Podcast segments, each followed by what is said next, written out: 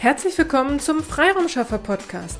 Hier erhalten Sie kurze, knackige Vertriebs- und Akquiseimpulse. In der heutigen Episode beleuchten wir einmal die unterschiedlichen Nachfassstrategien. Die erste wichtige Frage ist, haben Sie eine Nachfassstrategie? Also fassen Sie bei Ihren Angeboten nach.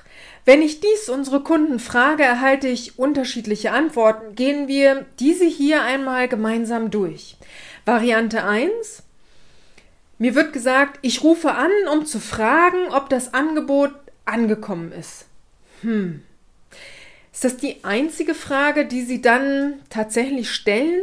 Also wollen Sie wirklich nur wissen, ob das Angebot angekommen ist? Geht es nicht vielmehr darum, wie hat Ihrem Interessenten Ihr Angebot gefallen? Wenn Akquise nicht zu Ihren Lieblingsaufgaben gehört, dann braucht es meist einen vorgeschobenen Grund, um wieder zum Hörer zu greifen. Daher wird oft die Variante gewählt, ist mein Angebot angekommen? Hier mein Tipp. Anstelle nach einem Aufhänger zu suchen, um wieder anzurufen, vereinbaren Sie doch gleich im Erstgespräch einen Folgetermin, um das Angebot gemeinsam durchzugehen und die offenen Fragen zusammen zu klären.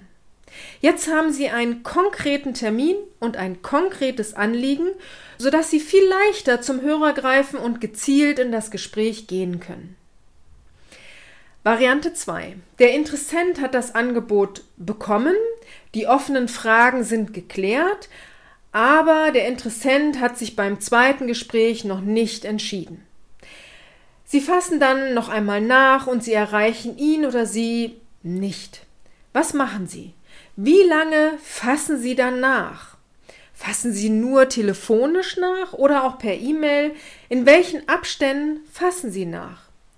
Hier ist mein Tipp, auch. Sprechen Sie offen in Ihrem zweiten Gespräch an, wann Sie mit einer Entscheidung rechnen können.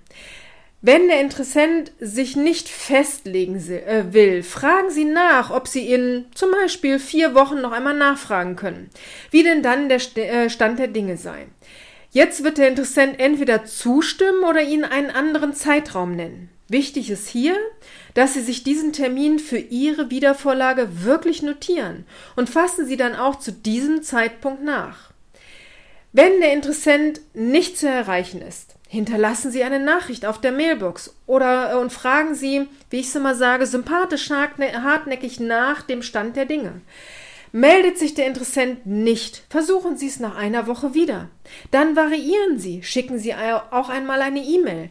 Manchmal ist Ihr Gegenüber so im Stress, dass er nicht zurückrufen kann, aber auf eine E-Mail meldet er sich dann gerne.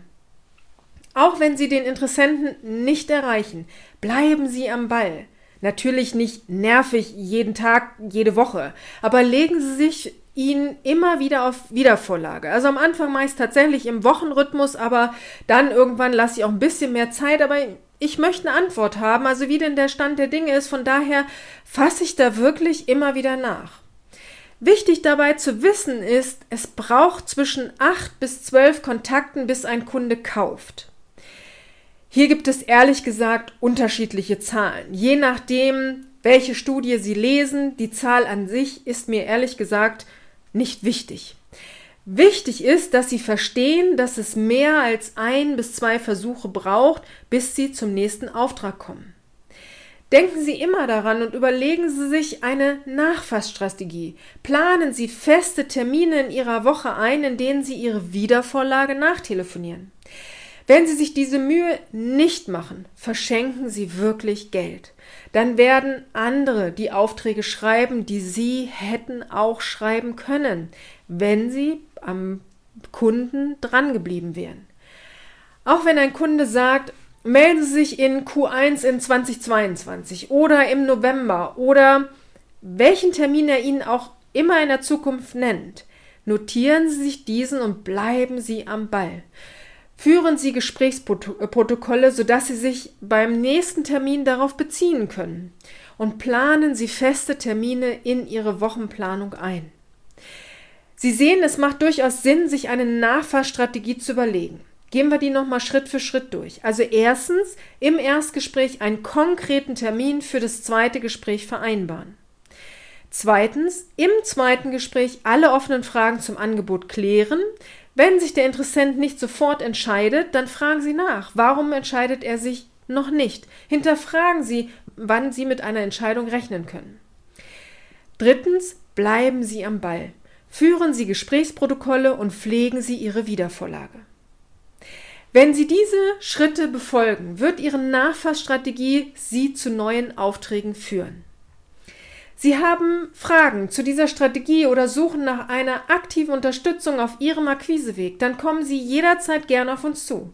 Schicken Sie uns einfach eine E-Mail an willkommen at ihrem-freiraumschaffer.de oder rufen Sie an. Rufnummer und alle Kontaktdaten finden Sie auf unserer Website www.ihrem-freiraumschaffer.de oder hier in den Shownotes.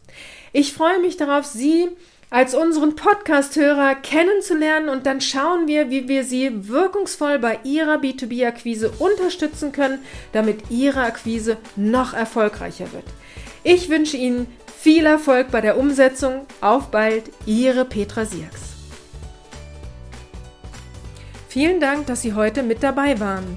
Wenn Ihnen diese Episode gefallen hat, freuen wir uns, wenn Sie unseren Podcast weiterempfehlen oder einzelne Episoden weiterleiten. Vielen lieben Dank. Wir möchten Sie aber auch gern dazu einladen, wenn Sie Ideen, aber auch Kritik haben, zögern Sie nicht, uns dies mitzuteilen, denn wir machen diesen Podcast für Sie. Wir freuen uns auf Ihr Feedback, Ihre Bewertung bei iTunes und vor allem, wenn Sie unseren Podcast abonnieren und bei der nächsten Episode wieder mit dabei sind. Bis dahin, Ihre Freiraumschaffer.